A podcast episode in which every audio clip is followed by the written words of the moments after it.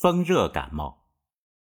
上两篇我们介绍了风寒感冒的发病机理和变化阶段。大自然有风、热、火、湿、燥、寒六种气候状态。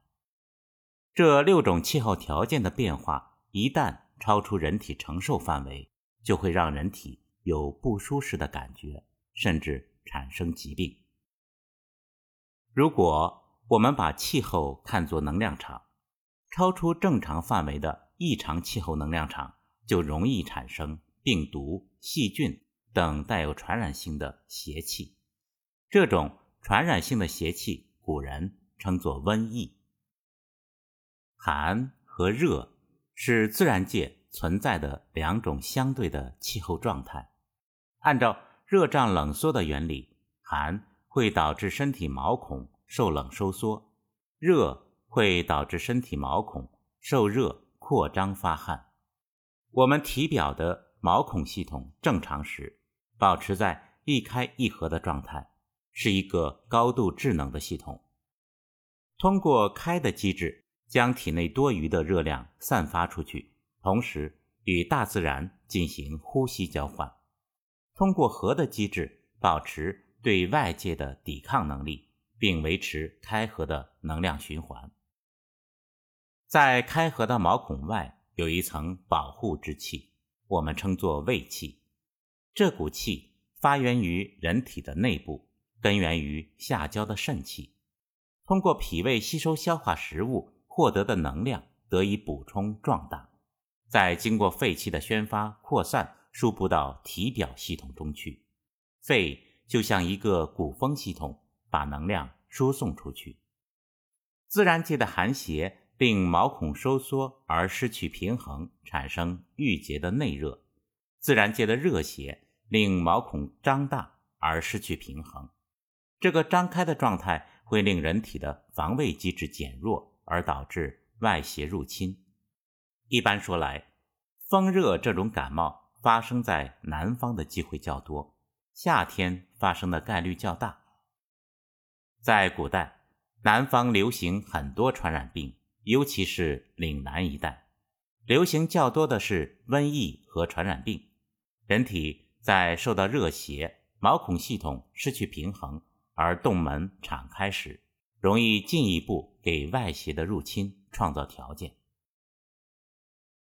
在中医的范畴内，把这种受到热邪。而导致人体发病的疾病称作温病。温病的发生具有明显的季节性，大多起病急骤，传变较快，且多数具有程度不等的传染性、流行性。温病概念的提出依然来源于医圣张仲景的《伤寒论》。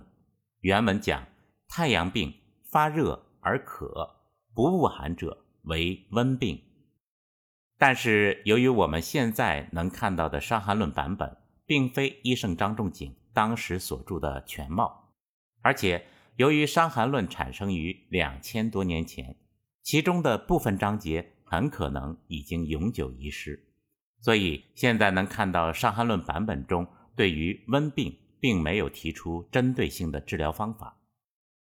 这一中医学史上的遗憾，为后世很多医学家在治疗性质暑热的外邪导致的感冒性疾病留下了广阔的发挥空间。中医史上对温病的研究从元代起进入系统化，无数中医学家前赴后继，对性质暑热的流行性传染性疾病进行了深刻的辨析，并提出治疗方法。在战争、瘟疫时时发生的中国古代，为中华民族的繁衍和传承做出了不可磨灭的贡献。温病研究的巅峰，以清代著名医学家吴唐编著的《温病条辨》为典型，标志着温病学派的研究形成非常系统化的研究方法和对治方法，是对《伤寒论》的一大补充。《温病条辨》也被列入中医经典之一。但在实际对治疾病的过程中，由于伤寒理论和温病理论在某些疾病的治疗阶段存在很多似是而非的悬疑和现象的接近，其理论却基本完全相反，因此也导致自清朝以来到现代，中医学派中形成了温病和伤寒两大流派对峙。在现代中医学中，温病流派逐渐变成了主导中医流派，在对待发热上火类的疾病，倡导以清热为主。从寒和热两种属性来判断，外邪属寒的病毒细菌引起的感冒，初期一般有明显的怕冷、流清鼻涕、打喷嚏、乏力等症状，同时伴随着发热。外邪属热的病毒细菌引起的感冒，初期一般不会有怕冷、流清鼻涕、打喷嚏等症状，一般会有口渴、乏力等症状。同时也会伴随发热症状，但是两者发热的机理是相反的。伤寒发热的原因是人体表系统受寒收缩引起的内热郁结导致的发热；风热发热的原因是毛孔洞开，热邪入侵到肺部，损伤人体津液导致的发热。从初期的发病症状来看，是很容易区别的，但是，一旦过了初期阶段，经常会变得混淆而难以区别。伤寒感冒过了初期阶段后，郁结的体表系统很容易转化为持续的内热。如前两篇文章分析，身体水液系统代谢失常后，肠胃也容易郁结污水和积食而化热。如果病人身体好的话，寒的特点会随着正气的恢复而出汗而减弱，表现出来的是舌黄。上火、喉痛等症状，风热感冒在这时也会出现非常相似的症状。对于风热感冒，由于其致病原因是毛孔洞开，外部热邪入侵肺部，损耗人体津液导致。肺在人体中属于娇嫩的脏器，怕冷又怕热，热邪很容易灼烧肺部，而令肺的宣发。和速降失常，体表系统毛孔洞开也会令人体的压力系统过分泄压而失去压力平衡。与风寒感冒毛孔收缩引起的人体内压相对真空相比，人体的水液系统也会因内部压力过分释放代谢失常。这时出现的水液代谢失常现象和风寒感冒的现象也非常接近。风热感冒的初期。对治的方法是用清凉散热驱除掉肺部的热邪，与麻黄汤所对应的伤寒感冒辛温发表的思路完全相反。对治风热感冒清凉散热的这类药物，在目前的市场上是非常多的。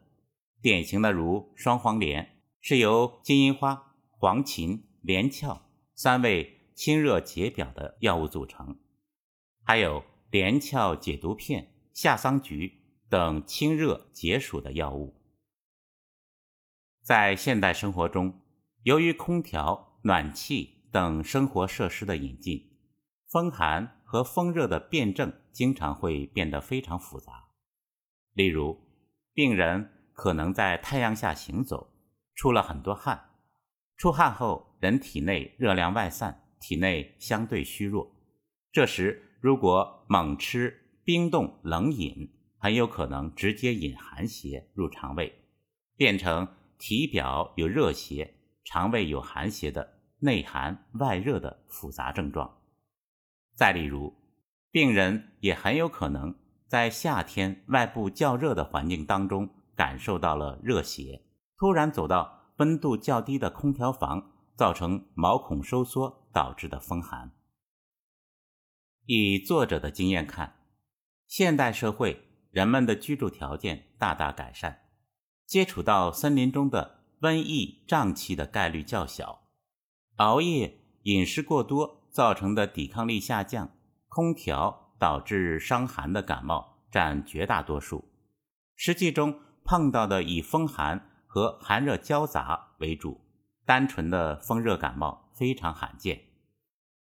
另一种非常典型的情况是。由于风寒感冒经常伴有发热和上火等症状，病人很容易自己判断失误，自己购买双黄连、板蓝根、夏桑菊等药物误服。一般说来，风寒感冒的发热症状，如果误服了诸如双黄连等清热解表的药物，在短时间也可以退烧。但退烧的机理与麻黄汤辛温解表的机理完全相反。对于伤寒感冒，麻黄汤的机理是鼓舞正气，让能量从体内宣发出去，以打开受寒收缩的体表系统，这样可以将寒邪抗击出体外。如果误服了双黄连，寒凉的药物会直接耗损体内聚集的能量，会导致在体表。与邪气抗击的能量回到体内应对寒凉的药物，这时发烧的症状会减弱，但外邪会趁虚而入，变成肠胃性感冒。病人明显的发热症状虽然消失了，但会产生乏力、没有胃口等症状。这一现象在现代社会非常普遍，很多小朋友感冒发烧被不分青红皂白的。使用寒凉药物强行退烧，导致感冒症状看似消失，但却经常变成慢性肠胃问题。很多慢性疾病，甚至一些不治之症，也是这样被在看似不经意间种下了伏笔。